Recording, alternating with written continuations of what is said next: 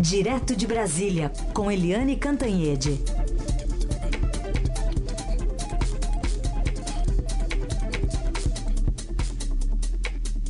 Oi, Eliane, bom dia. Bom dia, Raíssa e Carolina, ouvintes. Bom dia. Bom, Eliane, vamos começar falando então sobre o presidente eleito Jair Bolsonaro, que vai para Brasília hoje para a primeira reunião ministerial antes da posse e vai ser lá na Granja do Torto, né? Exatamente, né? Ele saiu de, do Rio de Janeiro às 7 horas, vai embora às 7 da noite.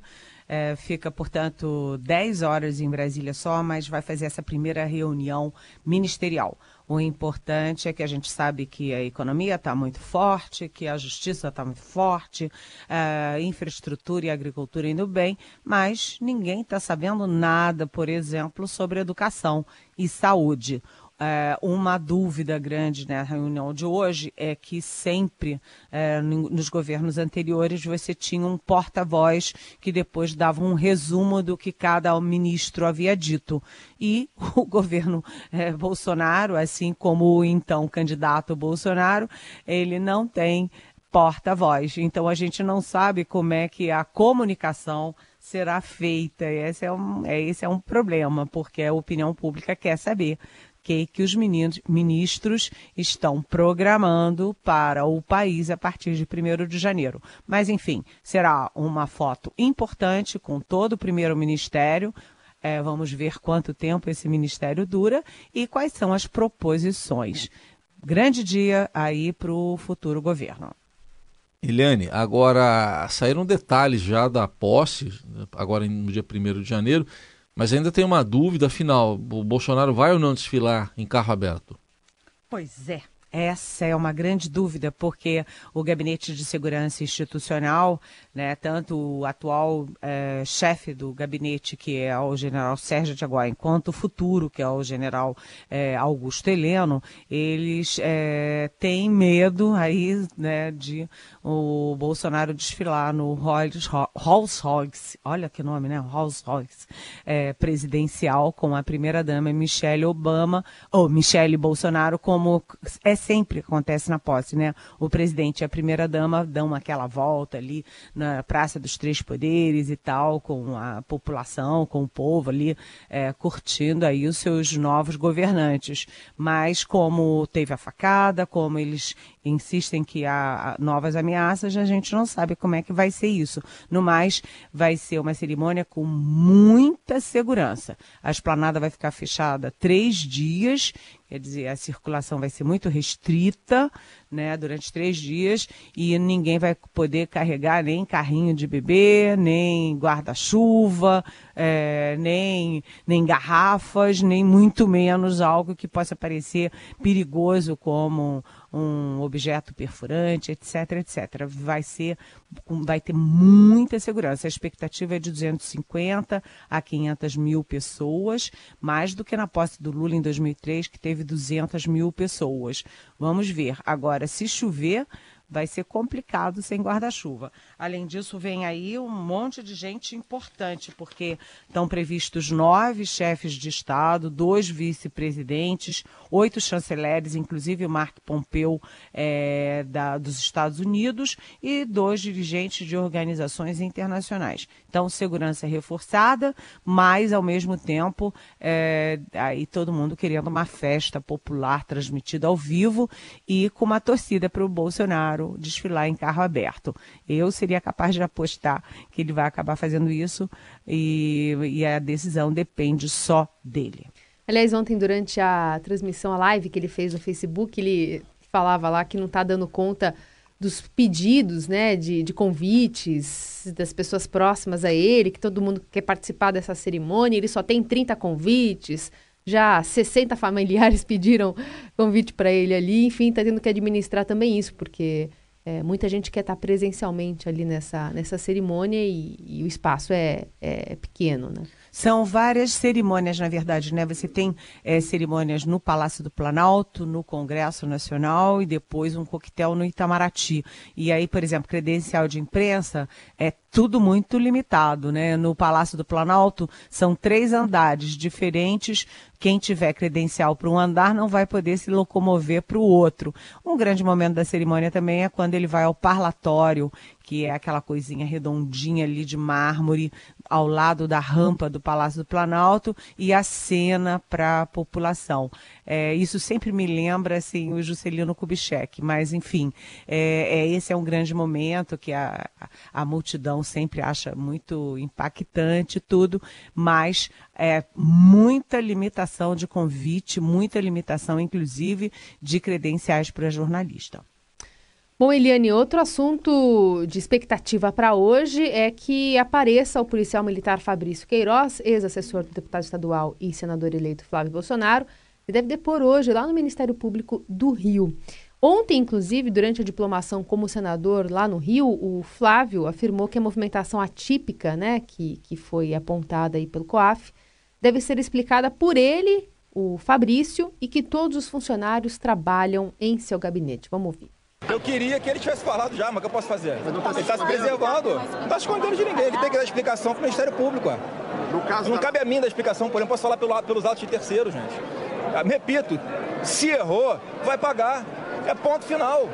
Não sou, não, não passa a mão na cabeça de ninguém. Bom, ele vai ter muita coisa para se explicar, né, Eliane?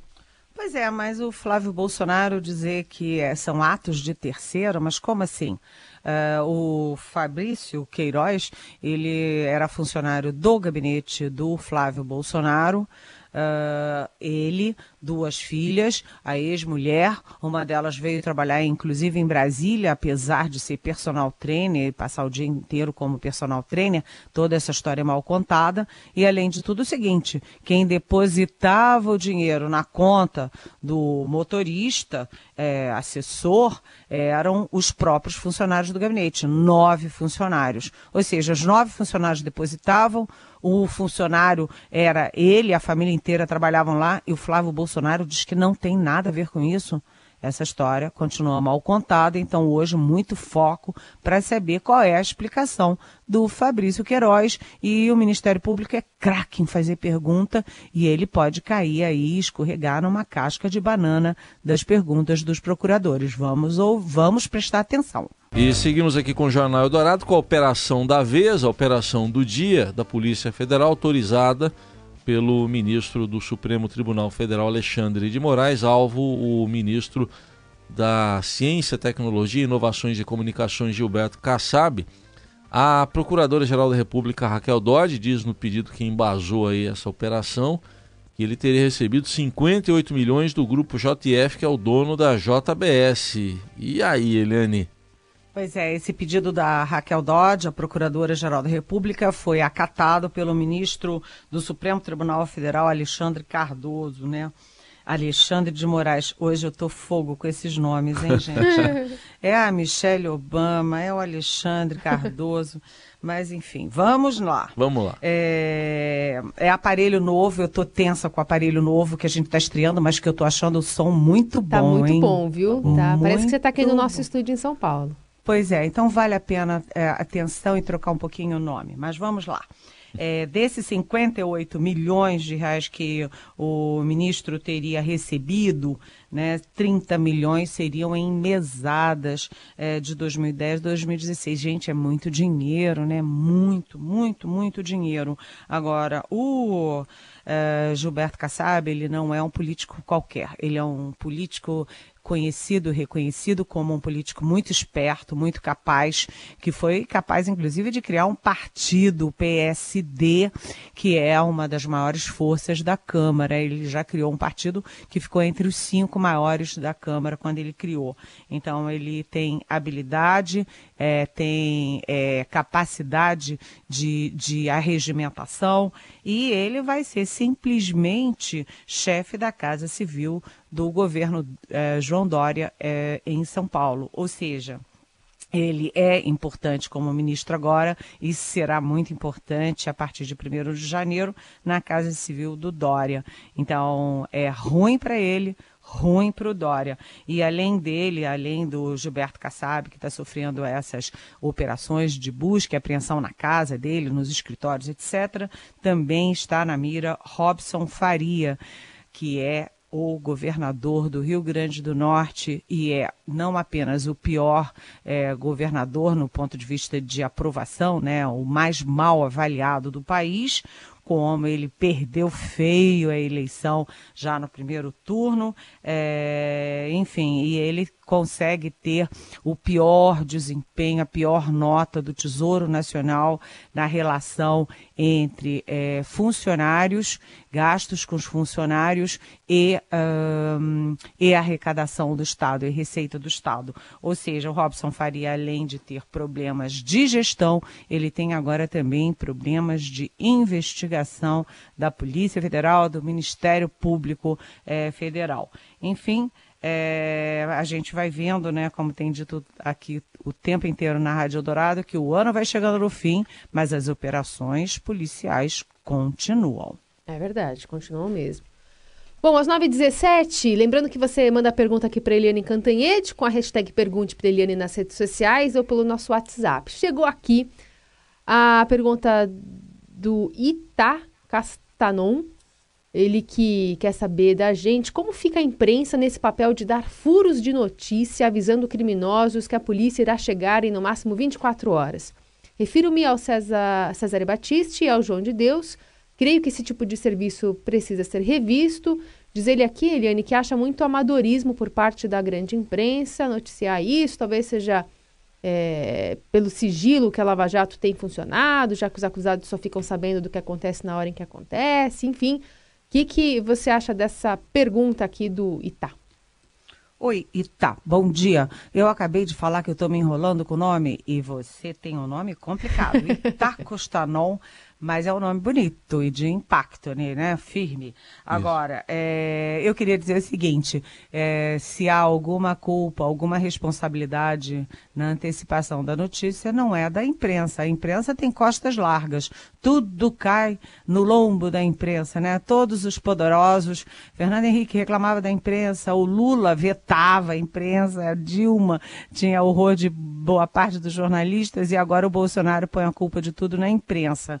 É, mas vamos lembrar que quem é, anunciou com antecipação a prisão do Cesare Battisti não foi a imprensa. Por que, que a imprensa publicou? Porque o ministro Luiz Fux, do Supremo Tribunal Federal, anunciou é, que podia prender o Cesare Batista antes, ele anunciou para a imprensa antes de avisar a própria Polícia Federal.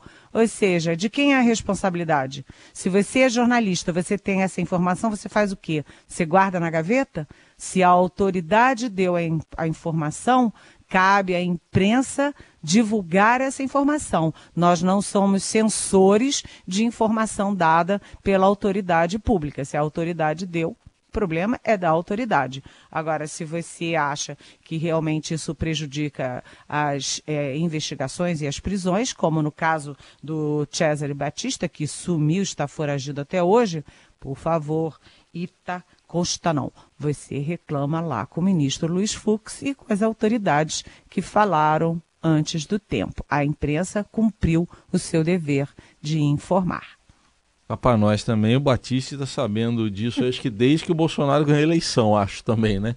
Bom, Nossa, eu já publiquei a coluna ainda é. lá na coluna, é. É, na coluna ainda na campanha. Foi. Tava lá a campanha e eu disse, olha, o Batiste já está decidido é. aí o que, que vai acontecer com ele. Né? Eu sempre lembro, sabe, Eliane, daquele famoso assaltante, ele já morreu, né? O Ronald Biggs.